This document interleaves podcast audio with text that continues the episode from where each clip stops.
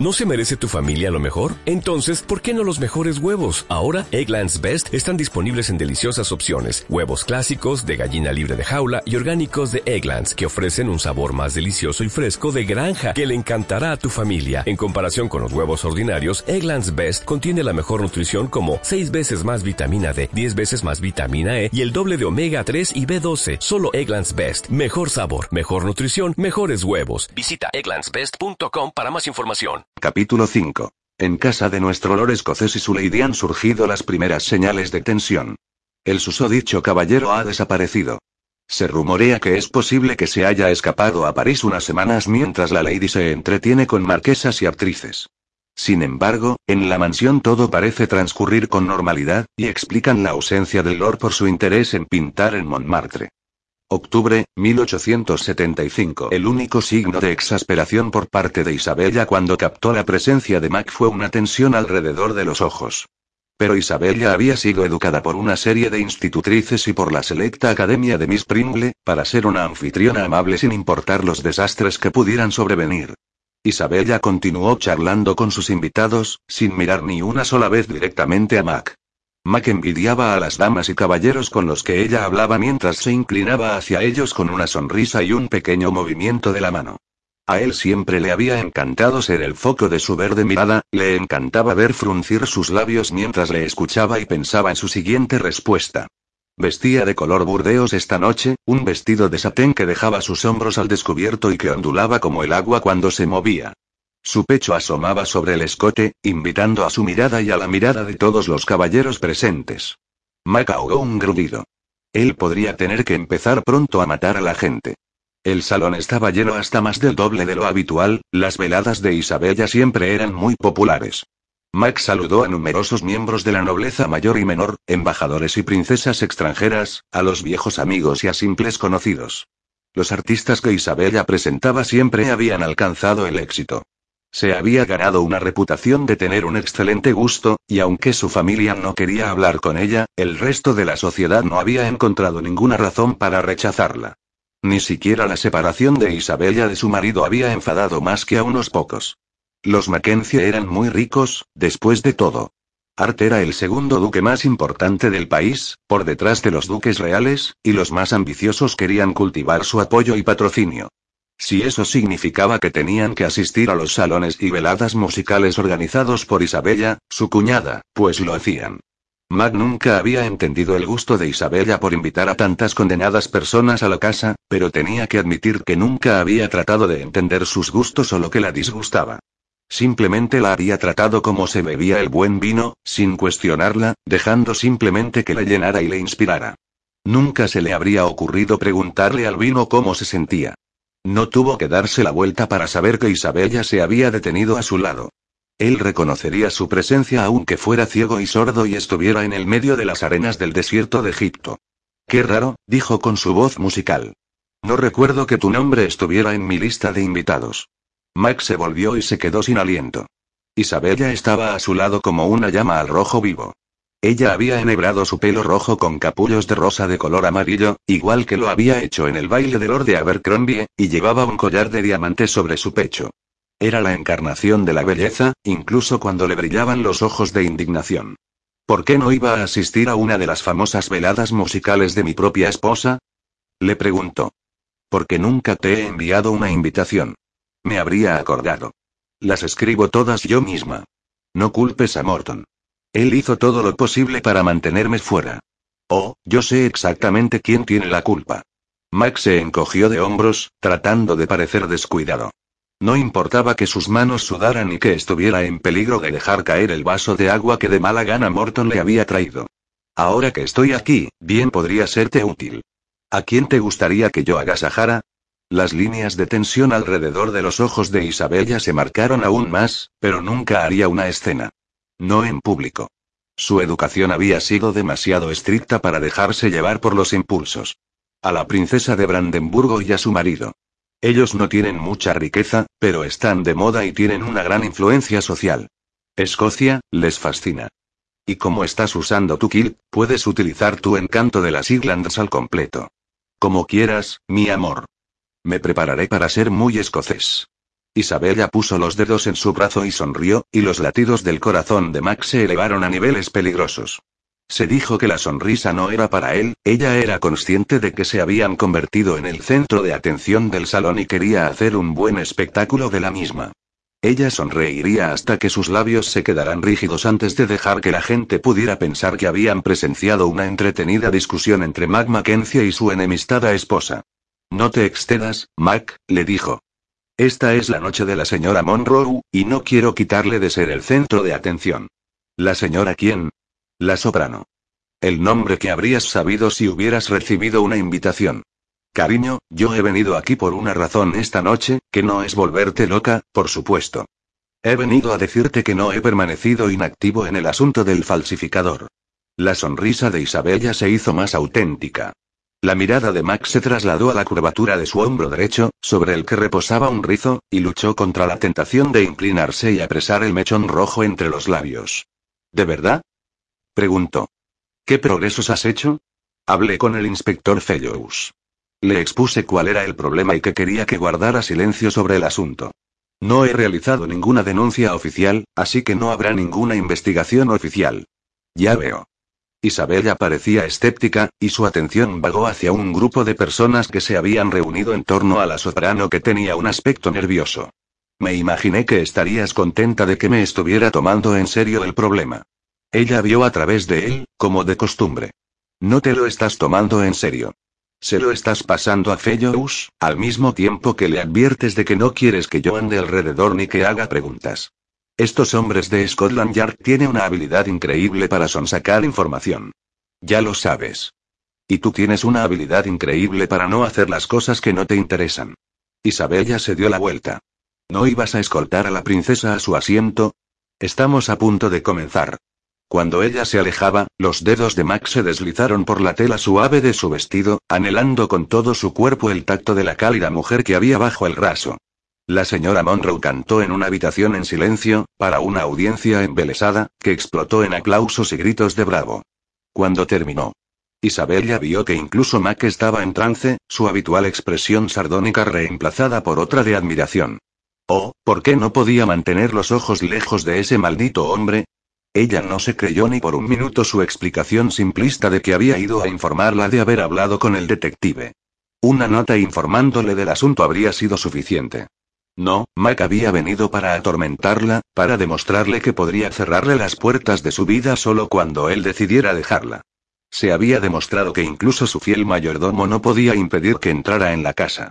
Cuando el concierto de la señora Monroe terminó, y el público la ovacionó, la joven soprano sabía que desde este momento sería un éxito absoluto.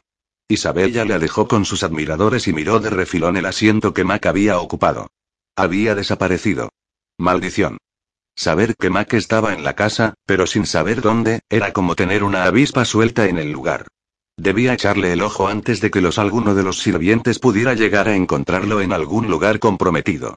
Tienes un don poco común para descubrir el talento, Isabella. Isabella apartó su mirada de la multitud y se centró con dificultad sobre Ainsley Douglas, una antigua compañera de la academia de Miss Pringle. Ainsley todavía vestía de negro guardando luto por su marido que había muerto hacía ya cinco años, pero la belleza de su pelo rubio, de sus rosadas mejillas y de sus ojos grises no se habían atenuado desde sus días de estudiantes. Creo que ella va a hacerlo bien, respondió Isabella distraídamente, todavía buscando a Mac. Había pensado que te gustaría saber que ayer hablé con tu madre en Burlington Arcade. Isabella concentró su atención en ella. Ainsley la miró con una expresión neutra, consciente de que demasiadas personas se encontraban cerca, pero desde luego Ainsley siempre había sido excelente en el disimulo. Siempre que la cocinera de Miss Prim le había exigido saber quién había asaltado la despensa la noche anterior, nadie podía parecer más inocente y sorprendida que Ainsley. En la actualidad era una de las damas de compañía de la reina Victoria, pero sus ojos aún brillaban haciendo alusión a la marimacho traviesa que había sido en el colegio. ¿Con mi madre? Preguntó Isabella, tratando de mantener la voz firme y baja. Sí. ¿Y con tu hermana, Louisa? Los ojos grises de Ainsley estaban llenos de simpatía, e Isabella se tragó un nudo en la garganta. No había vuelto a ver o a hablar con su madre y su hermana menor desde la noche de su baile de presentación y la fuga posterior. Durante más de seis largos años, su padre le había prohibido toda comunicación con la familia, incluso después de que hubiera dejado de vivir con Mac. ¿Cómo están? Logró decir. Muy bien, dijo Ainsley. Están esperando la presentación de Louisa en Sociedad para la primavera. Un dolor le atravesaba el corazón. Sí, había oído que Louisa estaba a punto de ser presentada. Tiene ya 17 años, es edad suficiente. 18 años, fue lo que dijo tu madre. El aliento de Isabella quedó atrapado en un sollozo. 18 ya. Isabella había perdido la cuenta, lo que le dolía aún más. Recordaba con claridad la tarde fatídica de su puesta de largo. Louisa la había ayudado a vestirse, mientras soñaba con lo que haría en su propio baile de presentación. Había llorado, porque era demasiado joven para asistir al baile de Isabella.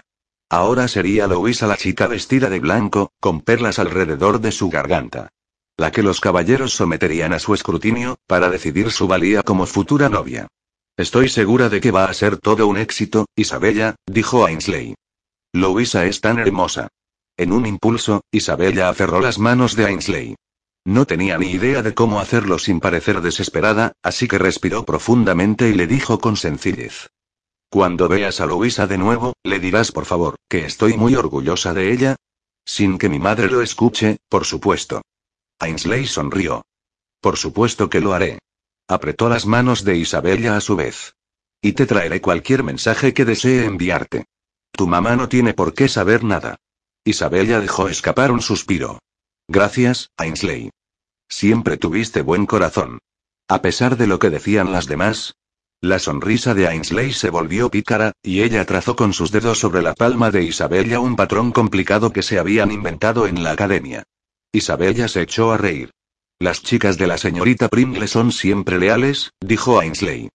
Las dos compartieron otra risa, y Ainsley fluyó de nuevo entre la multitud hacia el lugar donde su hermano y su esposa permanecían con la multitud de admiradores de la señora Monroe. De repente Isabel ya no podía soportar la aglomeración, ya no. Corrió hacia la puerta trasera de la sala y se introdujo en las sombras del pasillo de servicio. Ella había ordenado que las luces se apagaran allí en la escalera superior, para disuadir a los invitados de deambular a su antojo por la casa. El silencio que había aquí la fue calmando, y soltó un suspiro de alivio. Un movimiento llamó su atención en la parte superior de las escaleras, seguido de una bocanada de humo de cigarro. Isabella apretó los labios, se recogió sus faldas, y subió las escaleras. Desde abajo vio que en el descansillo había un hombre recostado contra la barandilla de hierro, pero a medida que se acercaba, se dio cuenta de que eran dos las figuras que estaban allí. Los dos extremos de los puros brillaban en la oscuridad, iluminando no solo a Mac, sino también a su sobrino alto y delgado, Daniel. Las faldas de Isabella se agitaron con un frutfru cuando las soltó. Dios mío, Daniel. ¿De dónde has salido? ¿Qué estás haciendo en Londres? Yo le hice la misma pregunta, dijo Mac, su voz engañosamente suave. ¿Antes o después de que le dieras el cigarro? Mac levantó las manos. No soy el culpable. Él me dio el cigarro a mí. Isabella no le hizo caso. Daniel, se supone que deberías estar con el profesor que Camp te buscó, poniéndote al día con los estudios. Lo sé, pero no podía soportarlo más. De todos los Mackenzie, Daniel era el que tenía menos acento escocés debido a los colegios ingleses a los que había asistido. Ese hombre es tonto, y es malditamente injusto que yo esté preso en Cambridge, mientras que papá está en St. Leger. Tu papá está aquí en Londres, dijo Isabella. Le dio una calada furiosa al cigarro. Lo sé. Tío Mac me lo acaba de decir. ¿Por qué está aquí? No es normal que esté en Londres cuando las carreras están a punto de comenzar. Isabella frunció el ceño ante el puro. Eres demasiado joven para eso, tengo 15 años. Además, papá me los da. Dice que tengo que aprender los malos hábitos de los caballeros de inmediato para no parecer un mojigato cuando sea mayor. Tal vez el tío Mac debería tener unas palabras con tu papá. Mac retrocedió en señal de rendición, el cigarro sostenido entre dos dedos. Os aseguro que el tío Mac prefiere ir al infierno antes que meterse en los asuntos de Cameron. Si mi hermano quiere malcriar a su hijo, ¿quién soy yo para impedirlo? Pero si no está malcriándome. Protestó Daniel. Me mantiene prisionero con un anciano que apenas puede hablar y que me hace leer aburridos libros en latín durante todo el día. No es justo. Papá sigue siendo tan malo como cuando era un muchacho. Todavía hablan de sus hazañas en Arrow. ¿Por qué no puedo ser como él? Tal vez Cameron se ha dado cuenta de que ser malo no es lo mejor, dijo Isabella. Daniel soltó un bufido. No es muy probable. Sigue siendo igual de malo, y ahora no hay nadie para detenerlo. Su mirada se volvió suplicante. ¿Puedo quedarme aquí contigo, tía? Por favor. Solo hasta las carreras y me quedo con el tío Mac, papá me encontrará enseguida y me dará una paliza. No le dirás nada sobre mí, ¿verdad? A pesar de que se la esperaba, la súplica de Daniel le tocó el corazón. Cameron no dedicaba demasiado tiempo al muchacho que pasaba el tiempo entre la escuela y las casas de sus hermanos Mackenzie, no siempre tenía tiempo para su hijo. Daniel era un joven solitario. Pero eso no quería decir que a Daniel debiera permitírsele volar por libre, e Isabella no le debía consentir desobedecer a su padre. Debo negarme. Está bien, dijo Daniel alegremente. Si me rechazáis, siempre puedo dormir en la cuneta, o en un burdel. Mac rió entre dientes, e Isabella le lanzó una mirada de advertencia. Vas a dormir en el cuarto que hay en la parte superior de estas escaleras, dijo con severidad. Ve hacia arriba, y le diré a uno de los lacayos que te prepare la cama. Como Daniel comenzó un baile de alegría, ella continuó. Solo hasta que nos vayamos a Doncaster, donde te entregaré a tu padre. Y solo si te portas bien. Cualquier travesura, y te enviaré con él de inmediato. Voy a ser buenísimo, tía. No me importa si papá me encierra después con los monjes, siempre y cuando pueda asistir al St. Leger. Y nada de puros. Daniel se sacó el cigarro de la boca y lo dejó caer en un cuenco de porcelana antiguo que había en una mesita auxiliar.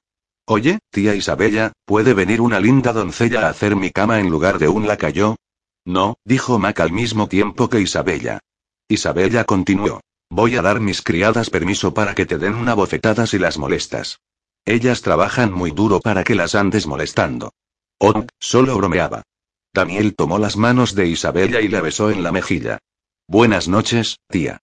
Tú eres mi tía favorita, ya lo sabes, te he oído decirle lo mismo a Beth no hace ni una semana. Ella también lo es, Daniel se rió mientras subía de dos en dos las escaleras hacia el dormitorio en la parte superior. Cerró la puerta detrás de él con tanta fuerza que hasta la escalera tembló. Isabella dejó escapar un suspiro. Se vuelve más salvaje cada año que pasa. Max sacó el cigarro de Daniel del cuenco antiguo que no tenía precio y puso los dos cigarros juntos en el borde de la mesa, colocados de modo que no se quemara la madera. Eres muy buena con el chico. Soy demasiado blanda con él. Necesita una mano firme. Necesita una mano amable también, señaló Mac.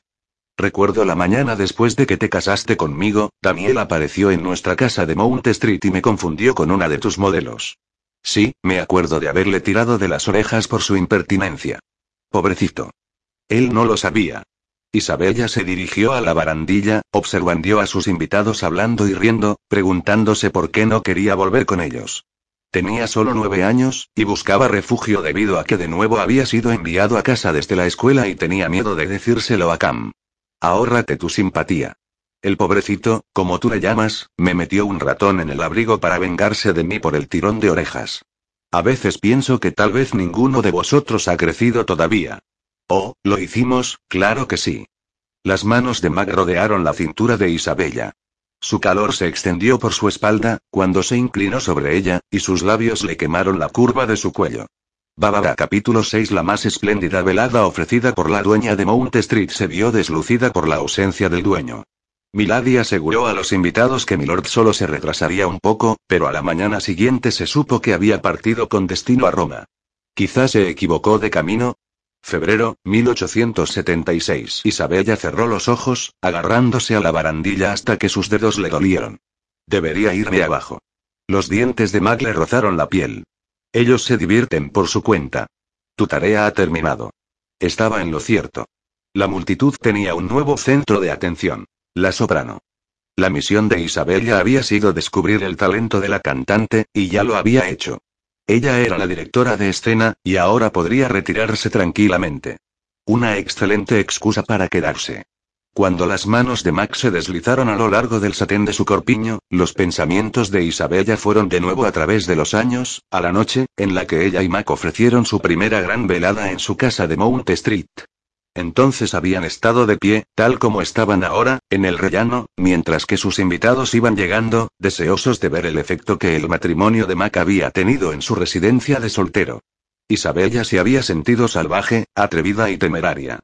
Toda esa gente, muchos de ellos muy respetables miembros de la sociedad, no tenían ni idea de que permanecía en las sombras por encima de ellos, dejando que su libertino marido le diera mordisquitos de amor en el cuello. Todavía llevas rosas amarillas para mí, dijo contra su piel. No necesariamente para ti, respondió ella con voz débil. Los pelirrojos no podemos usarlas de color rosa. Tú puedes usar lo que quieras y al diablo con tus detractores. Mac le mordió el lóbulo de la oreja, su pendiente se coló dentro de su boca. Sería fácil caer con él. Fácil dejarle que la tocara hasta que se olvidara del dolor y de la tristeza, de la desesperación y de la ira, y de su ardiente soledad. Lo había hecho antes. Le había sonreído y le había dado la bienvenida de nuevo después de cada una de sus desapariciones, y todo volvía a ser como la luz del sol entre ellos de nuevo. Más que luz de sol, había sido tal la felicidad, que las palabras no podían expresarla, una extensión de alegría que la ataba de tal manera hasta que pensaba que no se podría desatar. Entonces todo volvía a empezar. La atención casi obsesiva de Mac daba paso a la irritación, deteriorando los ánimos por ambas partes. Sus disputas podían empezar poco a poco y luego derivar en peleas formidables. Después venía más daño y más dolor, Max se refugiaba en la embriaguez y el comportamiento salvaje hasta que Isabella se despertaba un día para encontrarse que se había ido de nuevo. Mac le dio un beso detrás de la oreja, y el recuerdo de los malos tiempos se disolvió en las puras sensaciones. Su boca estaba caliente, su inteligente lengua tocaba aquellos lugares que sabía que la excitarían. Por debajo de ellos, los invitados charlaban y hablaban, sin darse cuenta de las dos personas en las sombras que estaban sobre sus cabezas. Mac movió su mano hacia su escote, deslizando los dedos dentro del corpiño. Isabella se apoyó en él, dejándole sostener su peso en sus brazos mientras sus dedos duros jugaban con su pecho. Ella giró la cabeza, y Mac capturó los labios con los suyos. Mac había enseñado a besar a Isabella, tomándose su tiempo y mostrándole todas las técnicas. Había comenzado las lecciones en la terraza de su padre, continuando en el carruaje del camino a la casa del obispo. Más aún en el camino de regreso a su propia casa, mientras que su anillo, que le había deslizado a ella en el dedo durante la ceremonia improvisada, había pesado mucho en su mano. Él la había subido en brazos por las escaleras hasta su dormitorio y después le enseñó que todas sus ideas preconcebidas de lo que marido y mujer hacían en la cama eran erróneas. No permaneció tumbada y en calma, mientras su marido tomaba su placer con su cuerpo, como era su deber. No rezó para que acabara pronto. No hubo dolor, ni miedo. Mag la había tocado, como si se tratara de una exquisita obra de arte, él aprendiéndose su cuerpo, mientras la animaba a estudiar el de él. Había sido tan increíblemente amable y cariñoso, y, al mismo tiempo, malvado. Él la molestaba, y la hacía ruborizarse, la enseñó sus palabras traviesas, y la dejó que explorara los planos duros de su interesante cuerpo. Él tomó su virginidad lentamente, sin apresurarse, sin hacerle daño. Él había usado aceites que le permitieron deslizarse suavemente dentro de ella, facilitándole que a pesar de su estrechez pudiera acogerle sin dolor. Además había hecho otras cosas con el aceite, utilizándolo para deslizar las manos sobre su piel, y enseñándole cómo utilizarlo sobre el cuerpo de él para llevarlo a la excitación. Le había enseñado que podía encontrar un placer exquisito con ella, incluso cuando no entrara dentro de ella, y luego Mac demostró que podía dar a Isabella la misma clase de placer a su vez.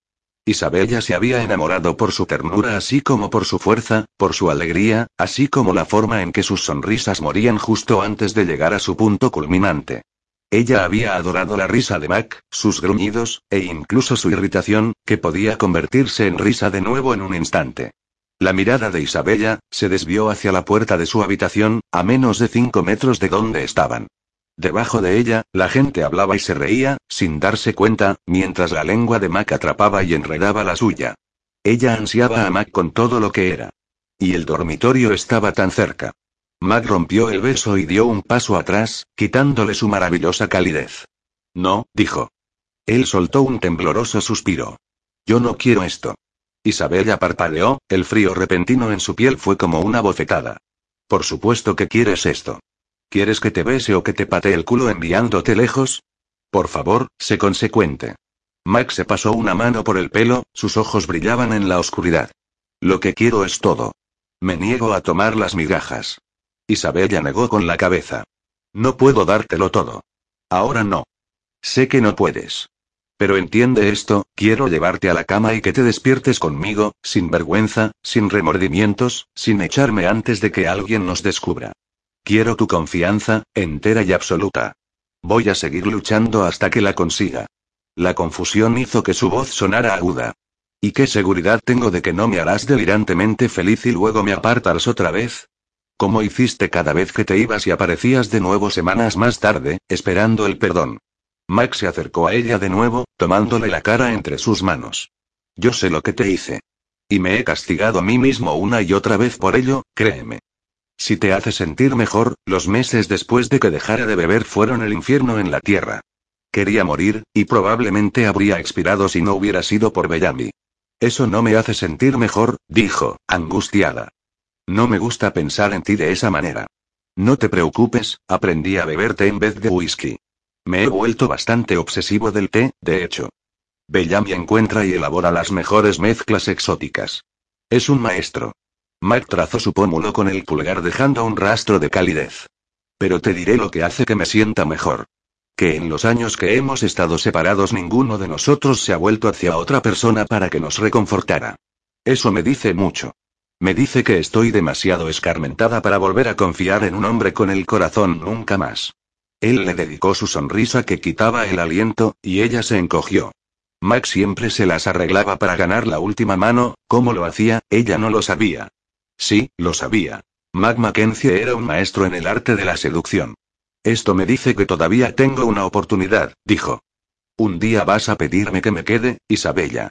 Algún día. Y yo estaré allí para ti. Te lo prometo. Mag la soltó, e Isabella cruzó los brazos sobre el pecho. No. No quiero volver a verte. No vuelvas a venir a mi casa. No es justo. Él se echó a reír. No estoy interesado en ser justo. Estoy luchando por nuestro matrimonio y nuestra vida. Ser justo no forma parte de esto. Mag le tomó la mejilla de nuevo. Pero esta noche, te voy a dejar con sus invitados y no voy a escandalizarte. Isabella soltó el aliento, claramente sin estar satisfecha por cómo se había desarrollado todo. Gracias. Será mejor que volvamos a bajar antes de que alguien se dé cuenta de que los dos hemos desaparecido. Las especulaciones correrían como la pólvora. A Londres le gusta hablar. Mac le ajustó el borde de su escote que se había descolocado, y el roce de sus dedos envió llamaradas a través de su piel. Él le tocó los labios de nuevo, sus ojos llenos de calor, pero le dio la vuelta y dejó que lo precediera por las escaleras. Cuando llegó abajo, los invitados que estaban en el recibidor la rodearon, e Isabella tuvo que girarse y saludarles. Ella vio a Mac por el rabillo del ojo bajar las escaleras y atravesar la multitud, hablando, sonriendo, estrechando manos, como si todavía fuera el dueño de la casa. Oyó su risa, y luego fue obligada a entrar al salón, y Mac se perdió de vista. Cuando ella salió mucho más tarde, para despedir a sus invitados, Mac se había ido. Bababa las primeras horas de la mañana, encontraron de vuelta a Mac en su estudio. Había cedido a la mirada molesta de Bellamy y se había despojado de su traje de etiqueta reemplazándolo por su kill de nuevo. Ató su pañuelo rojo de gitano encima de su cabeza y empezó a amontonar los colores en su paleta. Pintar era lo único que aliviaba su anhelo por Isabella. No, aliviar era demasiado suave.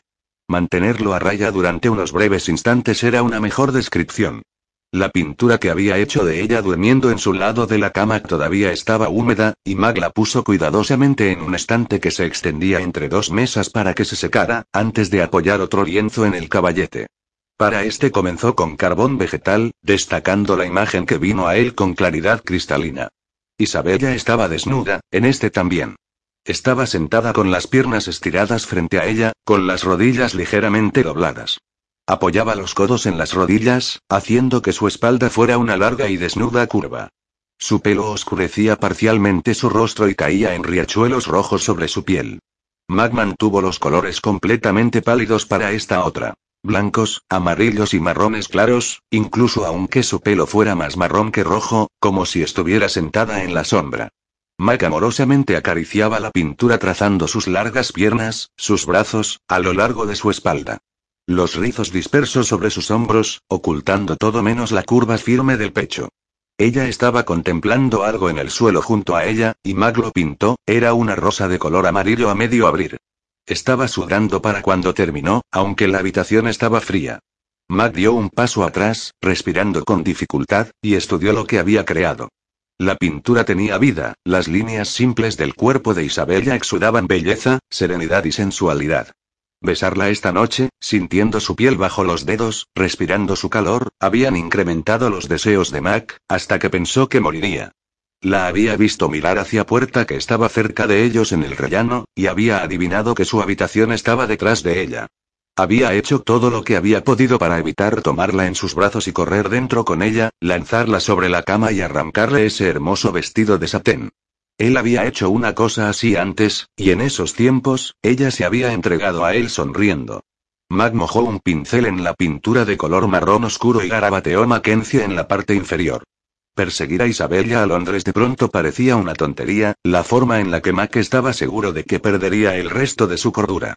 Arrojó el pincel sobre la mesa justo cuando percibió por primera vez el fuerte olor del fuego. Mac abrió la puerta del estudio para ver una nube de humo negro que salía de la puerta de enfrente.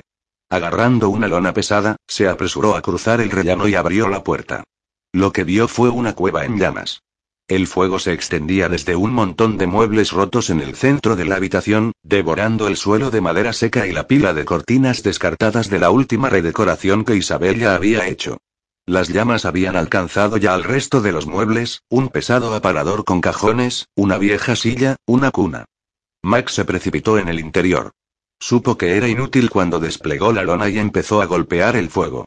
Había tardado demasiado en darse cuenta, había estado demasiado absorto en su pintura, y ahora las llamas estaban fuera de control. Milord.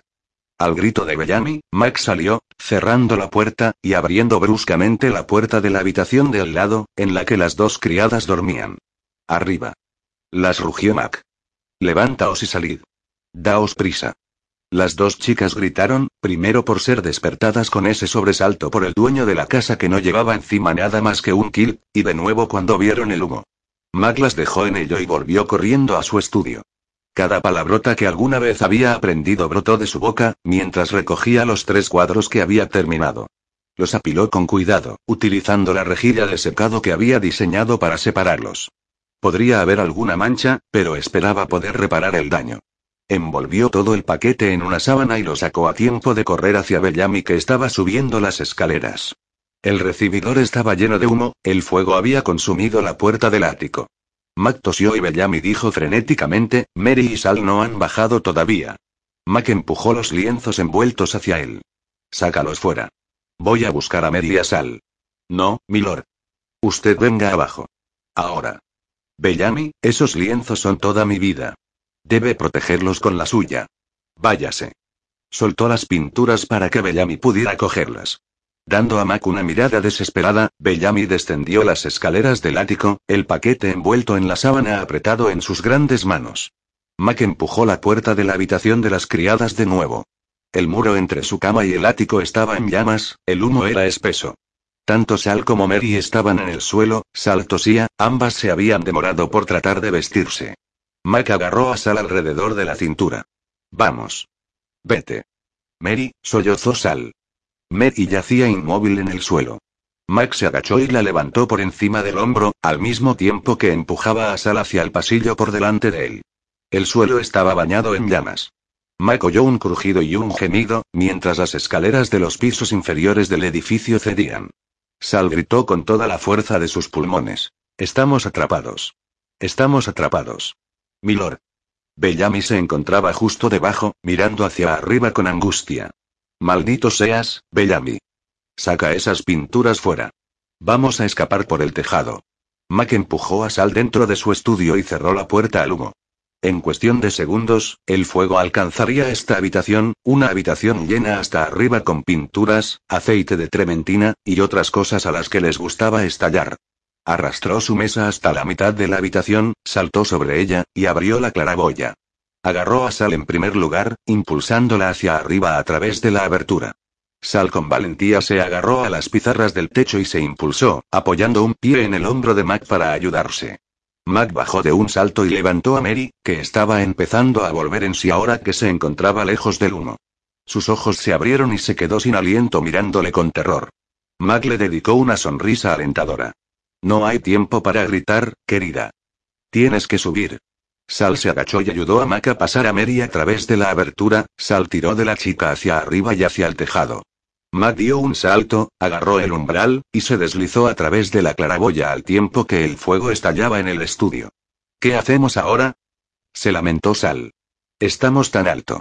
Tenemos que salir de aquí antes de que el fuego alcance todas mis pinturas. Adelante. Mary empezó a llorar, mirando a través de los tejados con puro terror. Sal era un poco más resistentes, en silencio cogió la mano que le ofrecía Mac en un apretón desesperado.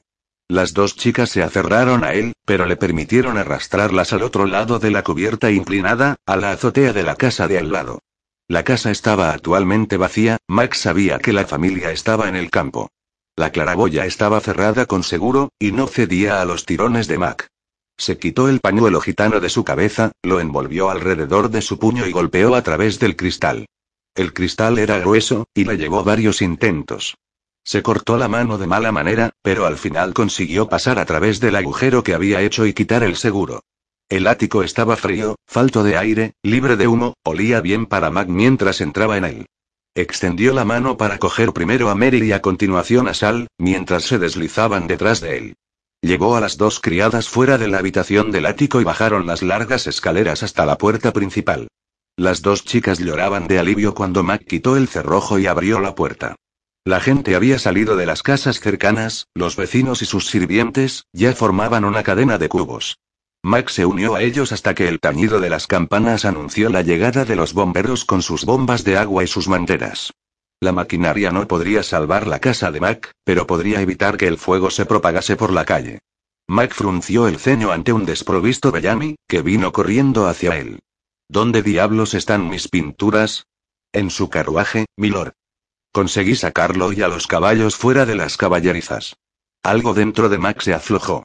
Creo que necesita un aumento de salario, Bellamy. No se le habrá ocurrido traerme una de mis camisas fuera, ¿verdad?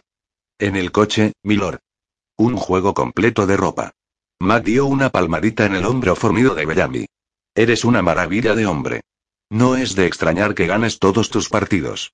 La preparación, Milord Bellamy miró arriba hacia la casa y al humo por encima de ella, la calle llena de gente, los bomberos rociando las paredes con agua. ¿Qué hacemos ahora, Milord? Max se echó a reír, lo que terminó con una tos. Subiremos al coche que con tan acertadamente has preparado y encontraremos otro lugar para pasar la noche. Creo que sé exactamente a dónde ir. Baba Isabella se inclinó sobre el recibidor en el que Mac la había besado no hacía ni seis horas y cerró su bata sobre su cuerpo frío. Morton, ¿qué diablos está pasando? El murmullo de las voces de abajo no cesaba, y Morton no respondía. Isabella corrió bajando por las escaleras, deteniéndose con asombro antes de llegar abajo. Todo el personal de la casa de Mac. Bellamy, el cocinero, los lacayos, y dos doncellas se iba arrastrando hacia las escaleras de atrás, todos hablando con entusiasmo a Morton y a otros miembros del personal de Isabella. Deberíais haberlo visto, señor Morton, la criada llamada Mary dijo. Milord era como el héroe en una de las historias de las revistas, llevándonos fuera y a través de los tejados y todo. Me gustaría desmayarme. Isabella hizo bocina con las manos alrededor de su boca. Morton. Max salió desde el comedor lentamente como si estuviera dando un paseo, arrogante hasta decir basta, y sonrió hacia ella. Su camisa estaba abierta hasta la cintura, su kilt salpicado de marcas de quemadura, con la cara manchada de hollín, y con el pelo castaño rojizo parcialmente chamuscado. Ruego me perdone, milady, dijo con un exagerado acento cockney.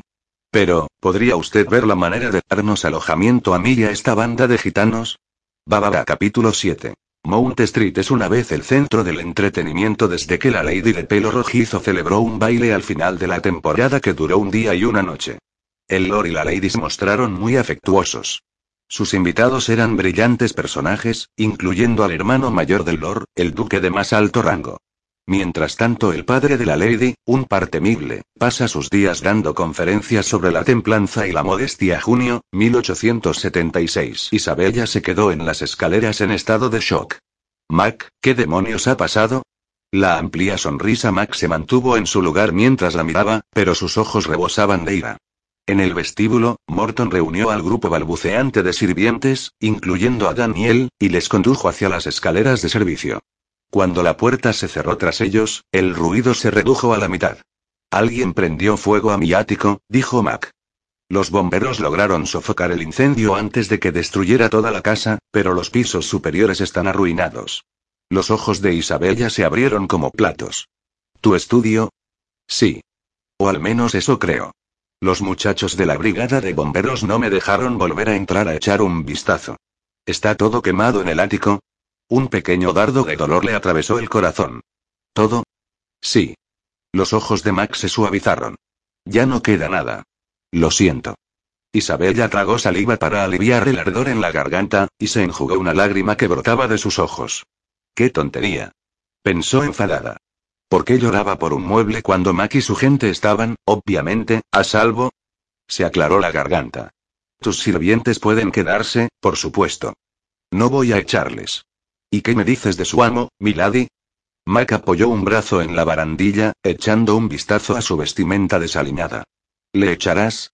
Tú puedes permitirte pagar un hotel. No hay ningún hotel que se precie que me admitiera con este aspecto, amor. Necesito desesperadamente un baño. Una visión la sobrevino de Mac recostado en enorme la bañera de cine de su cuarto de baño, entonando alguna melodía escocesa. Su marido siempre cantaba en la bañera, y por alguna razón absurda este recuerdo le calentó la sangre. Cameron está en la ciudad, comentó. Ah, pero es que se aloja en el Hotel Langham. El problema sigue siendo el mismo. No me puedo imaginar que no tengas más amigos en Mayfair, que puedan alojarte. La mayoría de mis amigos están fuera, en las carreras, en el campo o dedicados a otras actividades. Algunos incluso están en París o en Italia, con la pintura en mente. ¿Qué pasa con la casa de Art? Siempre será de la familia. Estamos en medio de la noche, y no quiero despertarlos y que se asusten. La sonrisa de suficiencia de Mac volvió. Me temo que eres mi última esperanza, querida. Eres un mal mentiroso. Solo espero que los periódicos sensacionalistas no comiencen a especular con que hayas sido tú mismo el que inició el fuego como excusa para quedarte aquí. Son capaces de eso y más. Mac perdió su sonrisa. Voy a estrangularlos si lo hacen. Sal y Mary casi mueren abrasadas. Isabella se estremeció al sentir el apremiante peso de la situación. Sé de sobra que nunca podrías ser tan cruel. Oh, puedo llegar a ser despiadado, cariño. No lo dudes, Mac comenzó a subir las escaleras hacia ella, envuelto en el acre olor del humo que se aferraba a él. Al que hizo esto no le preocupaba que hubiera dos chicas durmiendo en sus camas a menos de 10 metros de distancia. No le preocupó el dolor que pudiera causar los ojos de color cobre de Mac brillaban con furia, pero fue con dulzura como le limpió las lágrimas de su rostro. El que lo haya hecho no conoce el significado de la palabra clemencia. Pero te aseguro, mi amor, que lo aprenderá. Mac todavía cantaba en la bañera. El cuarto de baño de Isabella se le había añadido a la casa por el anterior propietario. La habitación estaba encajada entre el dormitorio principal y otro que daba al jardín trasero, en el segundo piso. Una puerta en cada uno daba al baño. La bañera y el lavabo tenían agua corriente, suministrada por una bomba y un tanque de agua que se encontraban en el sótano. Isabella permanecía sentada rígidamente ante la chimenea, las manos crispadas sobre los brazos de la silla. Hacía media hora que había oído a Mac entrar al cuarto de baño, escuchó su conversación en voz baja con Bellamy, mientras el agua llenaba la bañera. Por último, Mac salpicando había entrado en ella, y Bellamy se fue, y entonces la voz de Mac entonó una canción. Isabella no se atrevía a volver a la cama, mientras Mac se bañaba al otro lado de la puerta. Permaneció sentada esperando hasta que se retirara a su habitación y todo estuviera en silencio otra vez. Y lo es, es decir, una cosa gloriosa es ser un rey pirata. La voz de barítono de Max se cortó, y oyó más salpicaduras. Maldición. Debería haber terminado ya. Entonces se levantaría de la bañera, el agua chorreando por su alto e impresionante cuerpo, mientras alcanzaba una toalla. Las manos de Isabella se apretaron hasta que sus uñas se clavaron en la tela de la silla. Si Mac no se hubiera mantenido tan guapo durante todos estos años transcurridos, ¿habría sido más fácil para ella alejarse de él esta noche? Ella pensó que podría haberlo sido. Qué injusto. No, pensó, cuando Mac empezó a tararear de nuevo. Seguiría siendo Mac sin importar el aspecto que tuviera. Encantador, imprudente, temerario, sonriendo pícaramente, el ladrón de su corazón, la melodía era más lenta e íntima en esta ocasión, su ronca voz baja y sombría. En el bonito pueblo, donde yo nací. Había una criada, que gritaba a todos los chicos. Fuera de aquí. Y su nombre era Isabella. Isabella se puso rápidamente en pie, tomó por asalto la puerta y la abrió. Mac estaba en la bañera, cubierto hasta el cuello en agua jabonosa, con los brazos descansando sin cuidado a lo largo de los lados de la bañera. Pequeños cortes de color rojo se veían en las manos y los brazos seguramente de cuando había roto la claraboya para salvar a las doncellas. Él le dirigió una sonrisa al ver cómo ella se detenía, la mano congelada en el pomo de la puerta. El nombre de la hermosa doncella era Bárbara Allen, dijo Isabel con frialdad. ¿Lo era? Debo de haberlo olvidado. Isabel se aferró al pomo, con la palma de la mano húmeda. Estás tardando mucho. Termina de una vez, vístete y sal de mi casa. Estás lo suficientemente limpio ahora para encontrar un hotel. Sí, ya estoy terminando. Max se apoyó en los lados de la bañera y se levantó. A Isabella la boca se le secó. Mac Mackenzie siempre había tenido un cuerpo impresionante, y nada había cambiado. El agua hacía brillar sus músculos y oscurecía el pelo de color rojizo de la cabeza y del pecho, y los rizos entre sus piernas brillaban como el cobre. Su miembro estaba medio erguido, la cabeza empujando hacia ella como si buscara su contacto. La sonrisa de Mac era positivamente pecaminosa. Era un desafío para que se comportara como una doncella, tal vez como la cruel Bárbara Allen de la balada, una fría belleza distante por la que los hombres murieron. Estaba esperando a que Isabella gritara, que se pusiera histérica, o al menos se enojara y se fuera dando un portazo. Así que Isabella arqueó las cejas, se apoyó en el marco de la puerta y, deliberadamente le estudió con atrevido detenimiento. El rojo asomó a las mejillas de Mac mientras salía de la bañera derramando el agua por todo el piso. Se puso las manos detrás de su cuello, apretando sus dedos para estirar los brazos y la espalda. Los músculos de su cuerpo ondularon como una sinfonía. Isabella se obligó a quedarse inmóvil, incluso cuando él empezó a caminar hacia ella. Ella captó el olor del jabón que Bellamy le había traído, un olor lleno de recuerdos. A menudo se había colado en el cuarto de baño de Mount Street para frotar su espalda, sentada en el borde de la bañera mientras le enjabonaba la piel. A menudo, estas sesiones de baño terminaban con ella metida en el agua con él, con ropa y todo. El corazón de Isabella palpitó en latidos irregulares mientras Max se acercaba. Iba a darle un beso. Él iba a tomarla en sus brazos para darle un beso arrebatador, la reclamaría hasta que ya no pudiera negar su necesidad de él. En el último momento, Mac alcanzó la pared a su lado y sacó una toalla de un gancho. Se la envolvió alrededor de la cintura. ¿Decepcionada? preguntó. Ella enrojeció. No seas tonto. Isabella sabía que Mac no quería que esto fuera fácil para ella. Quería que fuera consciente de lo que había entre ellos, a pesar de las capas de fría cortesía detrás de las que se protegía, quería que admitiera la dolorosa realidad de lo que había en sus corazones. Todavía no estoy preparada, susurró. Mac le tocó la barbilla, el agua goteó de la punta de su dedo para seguir por su garganta. Lo sé. Si lo estuvieras no habrías llorado por la cuna. Sintió un nudo en la garganta. Tal vez fue una señal. La voz de Mac fue áspera. No. No fue una señal, ni un mensaje desde el más allá, ni cualquier otra cosa con un sentido oculto. Simplemente estaba en la habitación donde un loco provocó un incendio. Lo sé. Isabel ya no había tenido la intención de decir que la destrucción de la cuna fuera un mal presagio, un augurio para su futuro juntos. Se refería a que tal vez el fuego hubiera acabado con el recordatorio de su fracaso, con esa barrera entre ellos, que era ese mueble, reducido a cenizas, que podrían comenzar de nuevo. Esa es mi chica. Mac dio un paso atrás. Tener una toalla en la cintura no le hacía menos abrumador, sino que solo provocaba que Isabella quisiera enredar su dedo alrededor de la tela y tirar de ella. Siempre haciendo frente a las tribulaciones dijo. Es una de las cosas que más me han gustado siempre de ti. Isabella levantó la barbilla deseando que no le temblara la voz. La señorita Pringle nos enseñó que poseer un práctico sentido común era mucho más importante que aprender a servir el té. Algún día tengo que conocer a la señorita Pringle y felicitarla por su éxito. No creo que a ella le gustara conocerte. Ella no tiene a los hombres en alta estima. Max se acercó más, el calor llenando el espacio entre ellos. Tal vez haga una excepción conmigo. Después de todo, estoy enamorado de su mejor y más brillante alumna. Yo era una de las más aburridas, no la más brillante. Mentirosa Mac deslizó la mano por la parte posterior de su cuello, debajo de su pelo, y ella notó como un chorrito de agua encontraba su camino dentro de su cuello. Su aliento tocó sus labios, e Isabella cerró los ojos, esperando la suave presión de su boca. No llegó. Él le acarició el cuello por un segundo o dos y luego la soltó. Mientras la fría decepción envolvía su corazón, Max se besó la punta de un dedo, un poco arrugada por el agua, y la presionó contra sus labios. He cambiado de opinión sobre el hotel, dijo. Tu casa es mucho más acogedora. Nos vemos por la mañana, mi amor. Se apartó de ella, para dirigirse hacia la puerta de la otra habitación, y mientras la abría, dejó caer la toalla. Isabel se apoyó contra el marco de la puerta mientras su mirada estaba clavada en su trasero prieto y hermoso.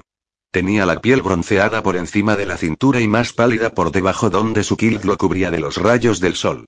Recordó cómo le había gustado admirar su cuerpo desnudo cuando Mac descansaba en la cama después de hacer el amor, pateando las sábanas para apartarlas cuando hacía demasiado calor. Se reían y hablaban, bromeaban entre sí, y se volvían a amar, tan a gusto el uno con el otro. Esos días parecían tan lejanos, tan lejanos. Magla sonrió por encima del hombro, y silbando, entró en su dormitorio y cerró la puerta detrás de él. Pasó un buen rato antes de que Isabella pudiera moverse de la puerta y volver a sentarse de manera rígida en su sillón junto al fuego. Irse a la cama durante las pocas horas que quedaban de la noche estaba fuera de toda cuestión. Isabella entró en el comedor a la mañana siguiente para encontrarse con dos periódicos sostenidos por dos juegos de manos masculinas, unas grandes y musculosas, más estrechas y huesudas las otras. Los crujidos ocasionales del pan tostado sonaban detrás de las hojas de papel de periódico. Isabella se sentó en la silla que Bellamy la había ofrecido, mientras un lacayo le ponía delante un plato de humeantes huevos y lonchas de tocino. Tras dar las gracias a los dos sirvientes cortésmente, comenzó a ordenar el correo que se encontraba a la derecha de su plato. Al otro lado de la mesa, se escuchaba pasar páginas y masticar tostadas. Las más arrogantes damas de la sociedad se sorprenderían al ver a los salvajes Mackenzie aparentemente domesticados. Isabella tendría que decirles que eso era simplemente una ilusión. Los periódicos y el desayuno, simplemente los mantenía ocupados durante un rato. Y, sin embargo, no habían sido muchas las mañanas como esta. Los desayunos en el castillo de Kilmorgan, cuando los cuatro hermanos estaban bajo el mismo techo, eran ocasiones alegres, llenas de carcajadas y conversaciones masculinas. Los desayunos en Mount Street habían sido más íntimos y tranquilos, a veces Max se acercaba a ella desde el otro extremo de la mesa para sentarse a su lado y levantarla sobre su regazo. Entonces se abrazaban y se acurrucaban juntos, alimentándose mutuamente con pequeños bocados del desayuno ya frío. Isabella miró a la barrera que formaban los periódicos de Mac y se estremeció con los recuerdos. Alguien golpeó la puerta principal.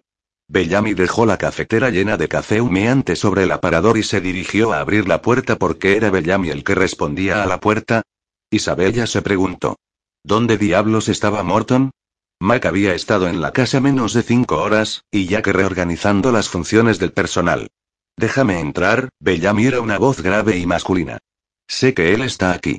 El diario de Daniel se elevó y miró por debajo, lanzando a Isabella una mirada suplicante, antes de levantarse y dirigirse corriendo hacia la puerta que conectaba el comedor con la biblioteca. Mac dejó su periódico y tomó otra rebanada de pan tostado. Cameron entró con paso airado en el comedor y miró con el ceño fruncido a Mac, a Isabella, a la silla empujada hacia atrás a toda prisa, y al periódico desparramado. Isabella le indicó a Bellamy que le sirviera su café, y Mac le dio otro mordisco a la tostada mientras Cameron se dirigía a la puerta de conexión, que abrió, y atravesó con brusca determinación. Se oyó el ruido de una riña, gritos, voces que se alzaban en protesta, y la explosión de otra puerta al cerrarse. Cameron volvió a entrar en el comedor esta vez por la puerta del vestíbulo, arrastrando a Daniel con él. Ay papá, suéltame. Cameron empujó a Daniel de nuevo en su silla. ¿Qué diablos piensas que estás haciendo aquí? La tía Isabella me dijo que podía quedarme. Isabella continuó ordenando sus cartas como si nada notable hubiera sucedido. Pensé que sería lo mejor. Si lo hubiera enviado de vuelta con el profesor se habría escapado otra vez. Sí, eso es probablemente cierto. Cameron tomó otra silla y se sentó pesadamente en ella. Este hombre tan grande iba vestido con un traje de noche de chaqueta negra y kilt, presumiblemente lo llevaba desde la noche anterior. Su corbata estaba arrugada y su mandíbula cubierta por una barba incipiente, pero por lo demás, se veía tan despierto como Mac. Isabella, por otro lado, estaba aturdida por la falta de sueño. Saber que su marido estaba acostado en una cama de dos habitaciones de distancia la había mantenido en el sillón, en vela, durante el resto de la noche. Tráeme algo de comer, Bellamy, dijo Cameron. Me muero de hambre. Y café, mucho café. Bellamy ya se acercaba con la cafetera. El lacayo abrió el portaplatos y extrajo otra bandeja con platos y cubiertos que colocó delante de Cameron. Daniel se frotó el cuello. Se supone que debías estar en Escocia, con los caballos, papá. ¿Cómo supiste que estaba aquí? El señor Nichols telegrafió a Kilmorgan diciendo que habías desaparecido. Y Art me telegrafió a mí. El señor Nichols es un viejo chiflado, se quejó Daniel. Pensé que te tendría demasiado miedo para delatarme. Cameron cortó los huevos y las salchichas. Ese viejo chiflado, como tú le llamas, es uno de los físicos más brillantes del mundo, pequeño ignorante. Quería que él te metiera algo de sabiduría en tu cabeza. No lo conseguirás y eso significa renunciar a ese Leger. Daniel me hizo la promesa de volver a sus estudios, si le permitías ir a las carreras, dijo Isabel. No es así, Daniel. Lo hice, dijo Daniel con una voz llana de ímpetu. Prometo que voy a convertirme en un palo reseco como el señor Nichols si me dejas ir con vosotros a Doncaster. Sería condenadamente injusto que yo me lo tuviera que perder. Jamás me pierdo el ST. Leger. Cuida tu lenguaje en presencia de una dama, gruñó Cam. A tía Isabel ya no le importa. Eso da igual. Discúlpate. Oh, muy bien. Lo siento, tía, tendría que cortarme la lengua. Isabella se lo agradeció a Daniel con un gesto lleno de gracia, mientras que Mac pasaba a otra página de su periódico. Cameron dedicó su atención a su café y le tendió la taza de Bellamy para que volviera a llenársela. ¿Qué diablos estás haciendo aquí, Mac? ¿Y por qué Isabel te da de desayunar en lugar de arrojarte a la cisterna? Mi casa se quemó, quedó destruida por el fuego, dijo Mac desde detrás de su periódico. ¿Qué? Mac dobló el periódico, se lo ofreció a Cam, señalando un artículo con un golpecito de un dedo. El titular decía: Incendio en la casa de un par en Mayfair. Se han equivocado, dijo Daniel. El tío Mac no es par. Solo lo es el tío Art. Al público lector no le importan estas puntualizaciones, hijo, dijo Mac. Ellos solo quieren leer acerca de un incendio que destruyó la casa de un aristócrata. ¿Qué diablos pasó? exigió Cameron. Max se lo explicó, y mientras escuchaba, en Cam el desconcierto cada vez era mayor transformándose en cólera. ¿Crees que hay alguna relación entre el tipo que está falsificando tus pinturas y el que trató de quemarte la casa? ¿Por qué? ¿Por qué te has enterado de lo que estaba haciendo? ¿Cómo pudo ese bastardo entrar en tu casa? Y perdón por mi lenguaje, Isabella. Max se encogió de hombros. Mi puerta no suele estar cerrada con llave durante gran parte del día. Tengo un lacayo apostado en la puerta, pero me imagino que habrá tenido que hacer sus necesidades en algún momento. O que él mismo sea el culpable, sugirió Cameron. Me sorprendería mucho, es un fiel sirviente. Tengo la intención de interrogarle, por supuesto, pero voy a dejar a mis sirvientes dormir esta mañana. Todos pasaron una mala noche. Bellamy no está durmiendo. Isabella miró fijamente al exboxeador que estaba rondando cerca con la cafetera. Él se negó a descansar, Mac explicó. Le lanzó a Bellamy una mirada severa, que Bellamy devolvió sin inmutarse. Parece que piensa que voy a ser abatido por un asesino si me pierde de vista. Podría ser Cameron apartó el plato y se limpió la boca con una servilleta. Tomó otro largo trago de café y golpeó la taza con el plato al dejarla. Aquí estarás lo suficientemente seguro, Mac, Bellamy y el resto del servicio de Isabella cuidarán de ti. Mac le dirigió una sonrisa a Isabella inclinándose hacia ella. Exactamente lo que yo pensaba. Estoy segura de que el Langham se adaptaría a tus necesidades mucho mejor, intervino Isabella con serenidad. Cameron negó con la cabeza. El hotel está lleno. Le he oído al recepcionista decirlo esta mañana. Si Cameron había vuelto al hotel esa mañana, Isabel se comería su cubertería de plata. Art mantiene su casa abierta y preparada durante todo el año, señaló. Los dos hermanos se miraron en silencio, como si estuvieran tratando de encontrar la mejor manera de refutar sus argumentos. Daniel sonrió. Pues iré a casa de Art. Ah, no, de eso nada, respondió Cameron. Isabella, ¿te importaría si Granny se queda contigo? Serán solo unos pocos días hasta que nos vayamos a Doncaster. Daniel estaba dividido entre el regocijo que suponía la confirmación de que asistiría a las carreras y la incomodidad que suponía quedarse con su tía a la que no le gustaba que fumara. Puedo ir al hotel contigo, papá, tú ya tienes habitación, puedo alojarme allí. Cameron negó con la cabeza. Me paso demasiado tiempo entrando y saliendo como para poder ocuparme de ti correctamente. Isabella es la mejor opción para que permanezcas en su casa. Cameron se levantó, fue hacia Isabel, y le besó la frente. Gracias, cuñada. Un desayuno excelente. Nos vemos en el tren, Mac. Miró a su hijo una última vez frunciendo el ceño y salió de la habitación con el mismo torbellino con el que había entrado. En el vestíbulo dio las gracias al lacayo que se había apresurado a abrirle la puerta, y se fue. En el comedor se instaló tal silencio, como si un huracán acabara de pasar. Cameron Mackenzie era una fuerza desatada de la naturaleza. Daniel se quedó sin palabras clavando los ojos en la mesa mientras Isabel y Mac volvían a sus desayunos. Los largos brazos de Daniel sobresalían por las mangas de su chaqueta, había dado un estirón este verano, y ahora era casi tan alto como su padre. Ya no era un niño, pero tampoco era un hombre. Su garganta se le secó cuando dijo, papá no me quiere con él. El corazón de Isabella se oprimió en simpatía hacia Daniel. El hotel está lleno, eso es todo. Y tiene razón. Yo puedo cuidar de ti mejor aquí. No intentes consolarme, tía. Él me envió con el señor Nichols para deshacerse de mí, y quiere que me quede contigo por la misma razón. A papá le importa un comino si aprendo física o no. Simplemente no me quiere en el hotel con él. Quiere libertad para andar con fulana si no quiere un hijo de 15 años, incordiando. Te lo estás tomando demasiado a pecho. Cam simplemente quiere lo que él piensa que es mejor para ti. El niño tiene razón, dijo Mac. Isabella le lanzó una mirada de advertencia, pero Mac negó con la cabeza. Cam nunca ha sentado cabeza, y tú lo sabes. No sé si existe mujer capaz de conseguir tal cosa, pero si existe, me encantaría conocerla. Daniel se iluminó y sonrió, era propenso a bruscos cambios de humor. ¿Cómo lo has hecho tú, tío Mac? Cuidado con tu lengua, muchacho. Déjalo en paz. Isabella hizo un gesto a Bellamy, que se acercó con más café. Estoy encantada de tenerte conmigo, Daniel. Podemos jugar a las cartas todo el día, y puedes acompañarme al teatro por la noche. Estoy segura de que tu tío Mac tendrá demasiado que hacer para prestarnos mucha atención. Al contrario, Mac dejó su taza sobre la mesa. Tengo todo el tiempo en el mundo, hizo un guiño a Daniel. Además, soy muy bueno en los juegos.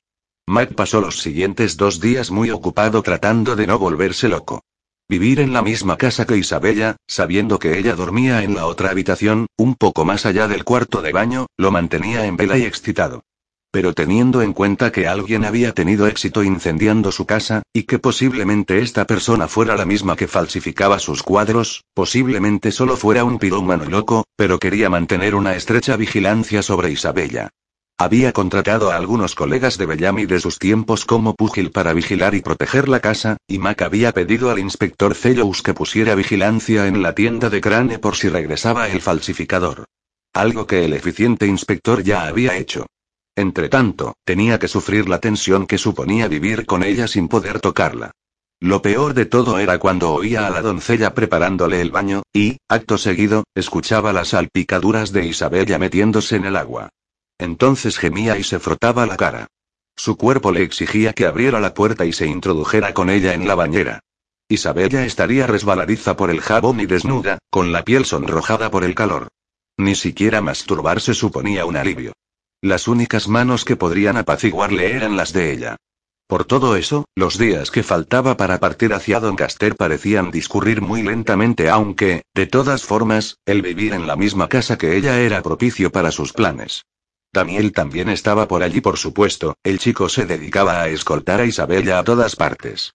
Él solía acompañarles mientras maldecía a Cameron para sus adentros por no ocuparse de su hijo, pero sin encontrar el coraje para decirle al jovencito que le estaba incorriando. El día antes de marchar hacia las carreras se dirigió a la salita. Daniel estaba comprando libros, lo que significaba que había salido con la excusa de visitar librerías, pero lo más probable era que se hubiera dirigido a algún lugar en el que jugara las cartas con sus amigos. Isabella se encontraba sentada junto a la ventana que daba al jardín trasero de la casa. Tenía una revista abierta sobre el regazo, pero no leía. Miraba abstraída hacia el exterior, mojado por la lluvia. Su glorioso pelo rojizo suponía un alegre contraste con el vestido azul y aquel día gris. Levantó la cabeza al oírle entrar, y él observó que tenía los ojos rojos. Se acercó al sofá y se sentó a su lado. Cariño, ¿qué te ocurre? Ella apartó la mirada. Nada. Te conozco demasiado bien para creerme eso, nada acostumbra a significar algo atroz. Isabella abrió la boca para discutir, pero la cerró de nuevo. Tomó un papel de entre las páginas de la revista y se lo ofreció para que lo leyera. Mi querida hermana. Me excita más de lo que puedas suponer poder comunicarme de nuevo contigo. La señora Douglas es objeto de toda mi gratitud. Mi presentación en sociedad será esta primavera, es demasiado atrevimiento pensar que podremos vernos a partir de entonces. Te buscaré en cada velada musical, en cada baile, anhelando poder reunirme contigo. La hermana que añoro con todo mi corazón. No debo demorarme en la redacción de esta nota o papá sospechará algo. Tampoco me atrevo a pedirte que me respondas por escrito, pero si pudieras facilitarle a la señora Douglas cualquier mensaje, o incluso la promesa de un simple beso cuando por fin nos encontremos, atesoraría las palabras como si fueran el diamante más valioso. Tu amante hermana. Louisa. Tras leer la misiva, le inundó aquella familiar cólera contra el padre de Isabella. El conde de Escratón era un egoísta y pedante bastardo. Isabella había llorado sin consuelo cuando, tras escribir a su hermana y a su madre después de casarse con él, su padre le había devuelto las cartas rotas en un montón de trocitos. El conde adjuntó una severa nota prohibiéndole cualquier contacto con la familia. Scranton jamás había levantado la prohibición, ni siquiera cuando Isabella le abandonó. Le devolvió la carta. Ella la guardó en la chaqueta junto a su corazón. ¿La señora Douglas es tu compañera de la academia? Preguntó, intentando cambiar a un tema más ligero. ¿La que bajaba por el enrejado en camisón? Isabella asintió con la cabeza. Se ofreció a hablar con Luisa cuando volviera de verla. Al parecer logró convencer a mi hermana para que redactara una nota. Max se reacomodó inquiero en la esquina del pequeño diván. Había pocos muebles capaces de albergar su enorme cuerpo. Bien por la señora Douglas. Creo que le doy pena. Isabella esbozó apenas una sonrisa. Pero agradezco su ayuda. Sí, yo también. Mac permaneció en silencio mientras ella volvía a mirar por la ventana. El conde de Escratón, al igual que su propio padre, era inclementemente aterrador, pero de manera diferente. El anterior duque de Kilmorgan había sido volátil, apasionado y violento, mientras que el padre de Isabella era frío como el hielo y jamás alzaba la voz. Desfilaron por su mente todas las maneras en las que casarse con él había arruinado la vida de Isabella. Que hubiera logrado permanecer a su lado durante tres años decía mucho de la fortaleza de ánimo de su esposa. Saldremos mañana para Doncaster, anunció Isabella sin dejar de mirar por la ventana, pero allí no compartiremos suite en el hotel así que deja de pensar en lo que estás pensando. Mac estiró el brazo sobre el borde del respaldo. No vas a alojarte en un hotel, cariño. Arta ha alquilado una casa para toda la familia, tú y tus sirvientes incluidos. Ian insiste en que Beth se encontrará más cómoda de esa manera, y yo estoy de acuerdo con él. Apoyó los pies en la mesita, en un vano intento de encontrar una posición confortable. Beth querrá tenerte cerca. Isabella le lanzó una mirada de exasperación. Mac, tú y yo estamos separados. Acéptalo. No, de eso nada. Ella le miró con el ceño fruncido y los ojos brillantes de cólera. Prefería verla furiosa, lo que fuera, con tal de borrar de sus pupilas aquella mirada rota. Deja de intentar volverme loca, Mac, le advirtió. Jamás regresaré contigo si continúas así. A ti te gusta que te vuelva loca. Mac esbozó una amplia sonrisa. Tu vida se queda vacía cuando no te hago pasar un mal rato. Levantó la mirada cuando Bellamy abrió la puerta y dejó pasar a Evans, que llevaba una bandeja con el té. Té, excelente. Me muero de hambre. Isabella advirtió con irritación que había dos tazas y dos platitos. El servicio parecía entusiasmado de que Mac estuviera de nuevo en casa y habían vuelto a las antiguas costumbres de preparar comida para los dos. Algo que deleitaba a su marido. Evans y Bellamy se retiraron y Mac puso los pies en el suelo. Ya ves, Isabella. Somos una pareja en pleno cortejo tomando el té, ¿no lo ves? Un caballero que visita a su dama y ella le sirve un refrigerio. Una pareja que estuviera cortejándose no estaría a solas. Isabella tomó la tetera. La madre, una estirada institutriz o una tía solterona permanecería sentada en un rincón sin apartar la vista de los jóvenes. Muy bien, imaginemos que la tía abuela Hortense está detrás de esa palmera. Mac hizo como que saludaba a alguien sentado en la silla vacía, al otro lado de la sala. ¿Y ahora qué? Ahora nada. Yo te sirvo el té y tú te lo bebes. Isabella se dedicó a llenar las dos tazas mientras hablaba. A Mac le dio un vuelco el corazón cuando sin preguntar, ella le preparó el té como le gustaba. Con dos terrones de azúcar y sin leche. Lo recordaba. Él tomó la taza y la puso en su platito, esperando con expectación a que ella alzara el paño que cubría la bandeja y le ofreciera un bollo de crema en un plato de porcelana. No lo cogió hasta que ella se preparó su té. Entonces partió el bollo en dos trozos, dejando a la vista la suave crema amarilla que tenía de relleno. Una de las cosas que mejor hacen los ingleses son los bollos de crema, afirmó él. Los inventaron los escoceses, por supuesto, pero los ingleses han sabido darle el punto. Yo soy inglesa. Le recordó ella. Ya lo sé, mi preciosa Sassenach. Matt dio un enorme mordisco al bollo. La mirada de Isabella quedó prendida en su boca cuando la crema le manchó los labios. Él se los lamió, tomándose su tiempo para hacerlo. Está buenísimo, le aseguró con una pícara sonrisa. ¿No quieres probarlo? Mac notó que el corazón le palpitaba más deprisa cuando vio que a Isabella se le enrojecían las mejillas. Sí, claro. Alzó la mano en la que sostenía un trozo de bollo. Isabella lo aceptó entre los labios y asomó la lengua para metérselo en la boca. Le excitó verla masticar, el movimiento de su garganta al tragar. Entonces sostuvo en alto el pulgar, mostrándole un poco de crema. Aquí queda un poco más. Esperaba que le apartara la mano, que le mirara con desprecio y le dijera que el juego había acabado. Sin embargo, ella tomó su mano, se la llevó a la boca, y, cerrando los labios en torno a la punta del pulgar, lamió la crema. Mike gimió. Eres una mujer muy cruel. Isabella le soltó la mano y se recostó en el diván. ¿Por qué dices eso? Porque me tientas con lo que no puedo tener.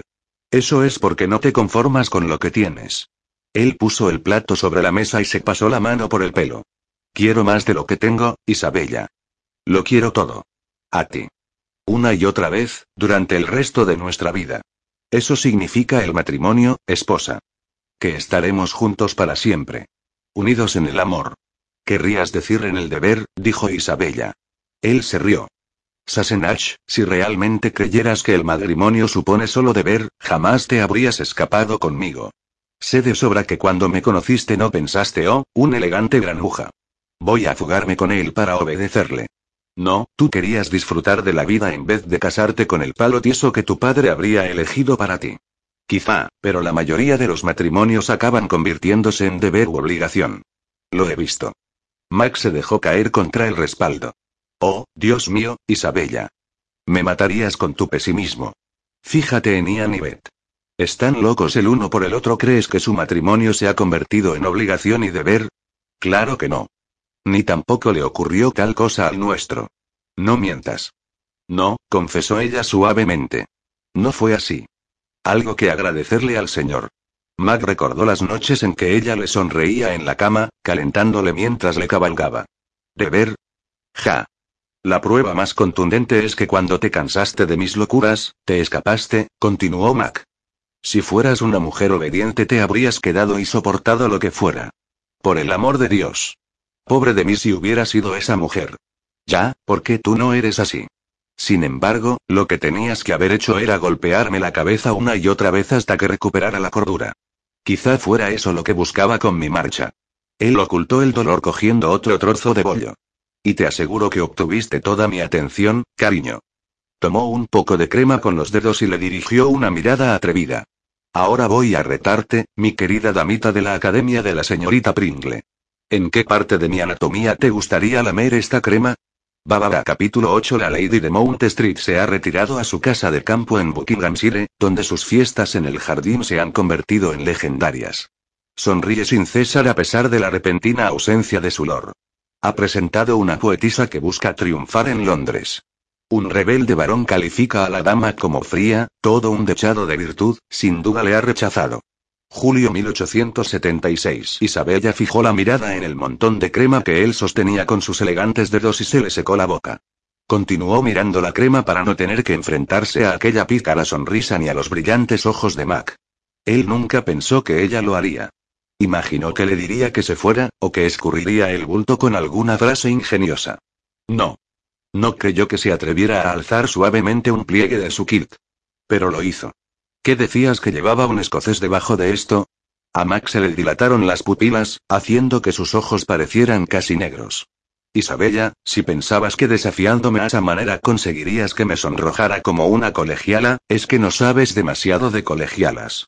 Max se rió. Pero su risa murió cuando la vio levantarse, caminar hasta la puerta de la salita y girar la llave en la cerradura. Él permaneció en el diván, observándola con una mirada aturdida. La crema se está derritiendo, le avisó ella. Mac desplazó la mirada al reguero de crema que se le deslizaba por los dedos. Isabella se le acercó, le tomó la mano y los chupó. Él siempre había sabido también. Saboreó la dulzura de la crema mezclada con el embriagador sabor a sal de su piel. Isabella se sentó de nuevo y tiró del tartán. ¿Me lo enseñas? Mac tragó saliva, la risa había desaparecido. Tomó el dobladillo del kilt y subió la tela de un tirón hasta el estómago. Debajo estaba desnudo. Su miembro, duro y oscuro, reposaba sobre su vientre. Respiraba con dificultad y la erección palpitaba con cada aliento. Isabella recordaba la sensación de sujetarle en la mano, lo largo y duro que era. Hasta donde tenía que mover la mano para recorrerlo por completo. También recordaba con precisión cómo sabía y lo que se sentía al apresarlo con la boca. Max siempre había disfrutado de la forma en que ella le tocaba. En algunas ocasiones había bromeado con que en la selecta academia de la señorita Pringle debía de haber estudiado la asignatura de dar placer a un hombre, porque el que le hacía alcanzar era inmenso. ¿Eres tú quien me ha enseñado, Mac? solía susurrar ella. Él nunca iba desnudo debajo del kilt. Ella sabía de sobra que Max siempre usaba calzoncillos, pues afirmaba que aunque estaba muy bien conservar las tradiciones escocesas, no tenía intención de permitir que se le congelaran las pelotas solo por cumplirlas. Hoy no llevaba nada. Pero sabía que solo era para tomarle el pelo. Había llegado el momento de que ella cambiara las tornas. Ponte de pie, le ordenó. Max se levantó rapidísimo, con el kilt todavía por la cintura. Isabella tomó más crema con los dedos y la extendió sobre la punta de su erección. Bruja. Él tenía la voz jadeante. Siempre la llamaba así cuando jugaba con él. La palabra se convirtió en un gemido cuando ella se inclinó y lo apresó entre los labios. Mac apretó la tela con los puños. No intentó abrazarla, ni siquiera la tocó. Se aferró al tartán hasta que se le pusieron blancos los nudillos. Isabella succionó la punta dejando un húmedo rastro por toda la erección. Pasó la lengua por la parte inferior del miembro para lamer la crema que comenzaba a gotear. Max se balanceó ligeramente, pero no se movió, ni se impulsó hacia ella. Isabella también estaba a punto de perderse en el deseo. Notaba fuego entre las piernas y los pechos tensos. El corazón le palpitaba bajo el corsé. Solían perderse en este tipo de juegos. En buscar placer mientras se iban despojando de la ropa, midiendo hasta dónde podían llegar. Era incluso más satisfactorio cuando lo hacían en un lugar inusual, como en un pasillo desierto cuando acudían a un baile, en un cenador, en el estudio de Mac. Isabella recordaba lo difícil que les resultaba contener los gemidos de placer y la risa. Pero ahora Mac no se reía. Mi pequeña bruja susurró él. Mi brujita atrevida. Mi hermosa y lujuriosa esposa. Isabella tomó más crema. Mac tenía las mejillas rojas, la mirada perdida. Ella se concentró en su miembro otra vez, cubriéndolo suavemente de crema. Mag le acarició el pelo con una mano. No voy a poder aguantar demasiado, cariño. Hace mucho tiempo. Isabella no pudo responderle, estaba demasiado ocupada mordisqueando, lamiendo, succionando. Primero chupó toda la crema y luego disfrutó del cálido y aterciopelado sabor de Mac. Él la tomó por la nuca. Retírate, cariño. Estoy a punto de correrme. Siempre le advertía por si acaso estuvieran en un lugar donde pudieran atraparles o por si ella no quisiera concluir todavía el juego. Su delicadeza hizo que sintiera una cálida sensación, y respondió deslizando las manos por las nalgas desnudas mientras le succionaba hasta el fondo. Isabella notó que la erección palpitaba con fuerza antes de derramarse en su boca. Él le apresó el pelo y meció las caderas mientras ella tragaba. Te amo, confesó él con la respiración entrecortada. Te amo, mi pequeña bruja Sassenach. Isabella siguió saboreándole hasta que él no tuvo nada más que ofrecerle. Entonces se apartó y Max se dejó caer en el diván, jadeante, con la falda cubriéndole modestamente otra vez. Ella alargó el brazo hacia la taza de té, pero Max se la arrancó de la mano y, tras dejarla caer sobre la mesita, la envolvió entre sus brazos. Permanecieron abrazados un buen rato, Mac estrechándola contra su cuerpo y ella apoyando la cabeza en su hombro. Isabella escuchó el rítmico latido de su corazón y sintió sus cálidos labios en el pelo. Si pudiera ser siempre así, estar el uno pendiente del otro, quizás lograran vivir en paz. Pero los dos eran demasiado volátiles, demasiado egoístas, y ella lo sabía. Tres años y medio, dijo Mac. Tres años y medio desde la última vez que sentí esto. Desde la última vez que te sentí. Gracias, amor mío. Isabella alzó la mirada desde la áspera barbilla de Mac a sus ojos cobrizos, que la observaban somnolientos. Parecías necesitarlo.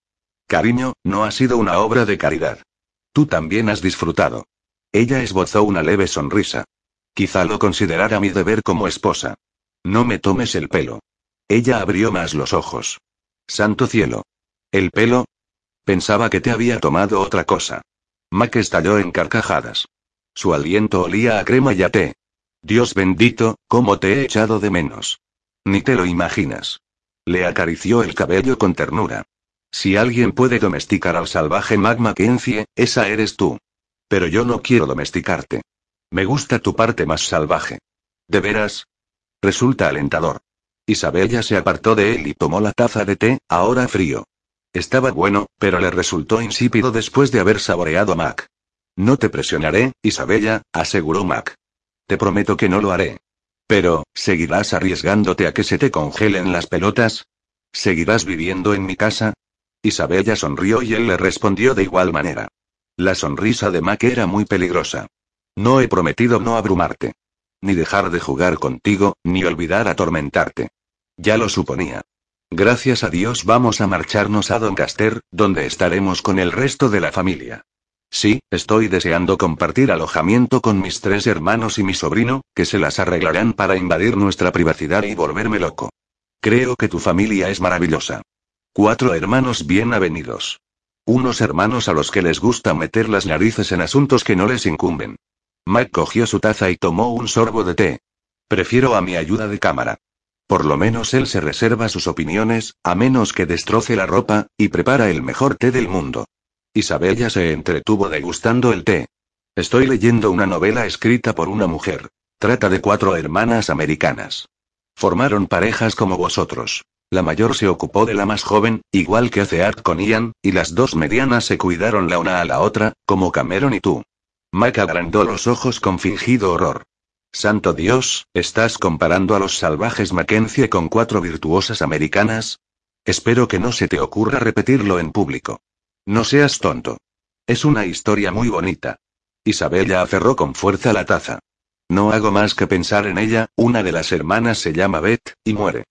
Mag la rodeó con los brazos, olvidada ya la risa. Ni siquiera lo pienses, cariño. Beth está hecha de buena pasta y Ian no permitirá que le ocurra nada. Igual que yo no dejaría que nada te pasara a ti.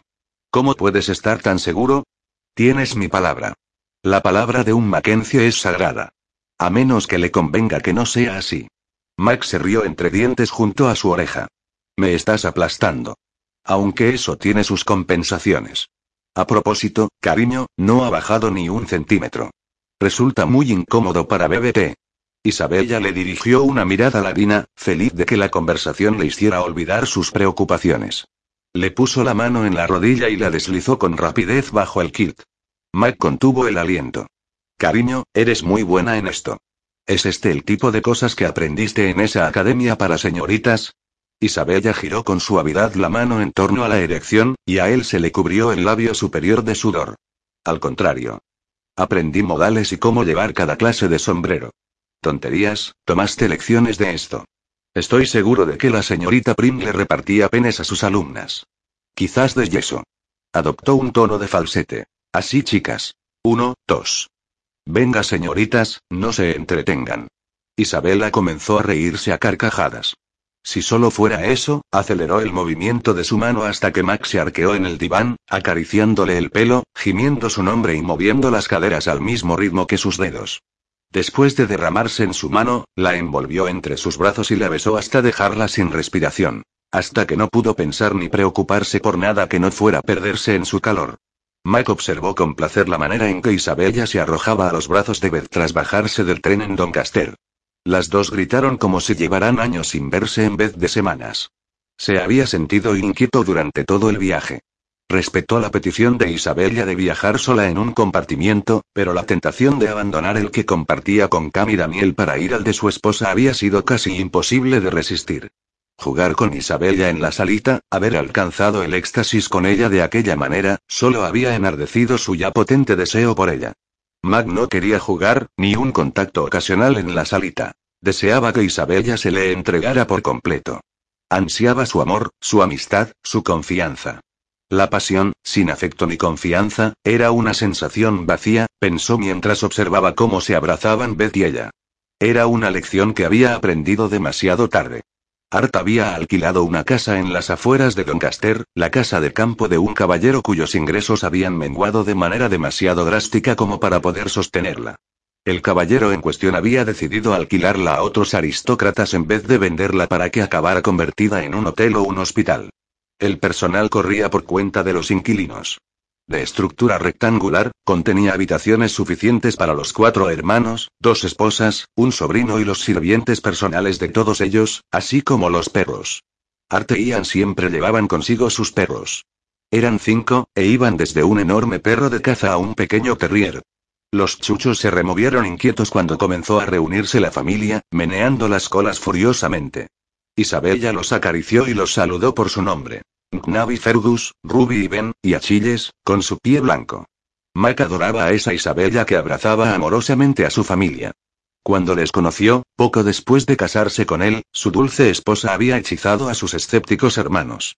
Cameron fue el que primero se rindió a ella, y se había reído con fuerza al tiempo que le decía que esa mujer le alegraría la vida. Ian había mirado a Isabella de soslayo, como era típico en él.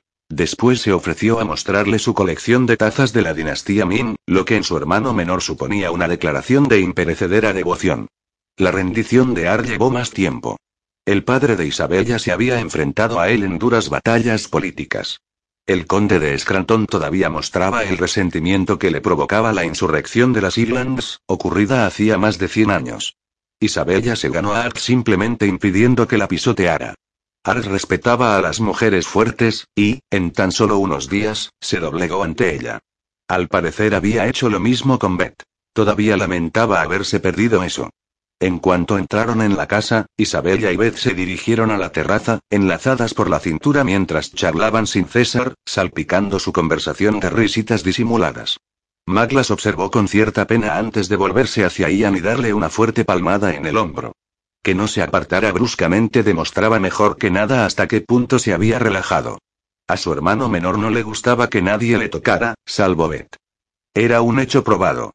Ian le miró a los ojos antes de apartar la vista con rapidez. Sus pupilas doradas se concentraron en otro punto. Siempre le había costado mirar a la gente a los ojos, pero mejoraba poco a poco, unos meses antes ni siquiera hubiera podido ofrecerle esa ojeada fugaz. ¿Lo has hecho? preguntó Ian. Mike parpadeó. ¿Si he hecho qué? ¿Isabella vuelve a ser tu mujer? insistió Ian con impaciencia. Su mirada parecía decir de qué otra cosa iba a hablar. Mike se encogió de hombros. Las cosas no funcionan así. ¿Eso quiere decirse o no? Ian, siempre tan literal. Quiere decir que estoy trabajando en nuestra reconciliación. ¿Quieres decir que no? Está bien, maldito seas. No, no volvemos a estar juntos. Isabella dice que necesita un tiempo. Has tenido tres años y siete meses, constató Ian. Dile que volvéis a estar juntos y punto. Oh, me encantaría ver la vida de la manera tan sencilla como la ves tú, afirmó Mac. Perseguiste a Beth a París, te la llevaste a una pensión de mala muerte y griega. Después, boda. Eres un hombre afortunado. Pero lo que hay entre Isabella y yo es mucho más complicado. Ian no respondió. Estiraba el cuello para observar a Beth a través de las ventanas que daban a la terraza. Solo que su hermano no sabía lo que le había dicho y, lo más importante, no le importaba. Mike permaneció en silencio mientras los perros ladraban a su alrededor sin saber qué hacer. Quedarse con Ian en el vestíbulo, con el servicio, o salir con las damas. Perdió la esperanza de distraerse con los animales cuando vio que atravesaban la puerta ventana abierta en dirección a Beth e Isabella. Salió de su ensimismamiento y le miró brevemente. ¿Sencilla?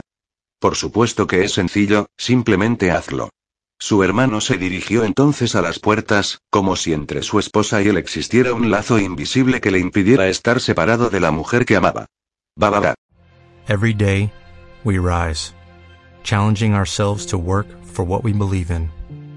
At U.S. Border Patrol, protecting our borders is more than a job, it's a calling. Agents answer the call, working together to keep our country and communities safe. If you are ready for a new mission, join U.S. Border Patrol and go beyond. Learn more at cbp.gov/careers.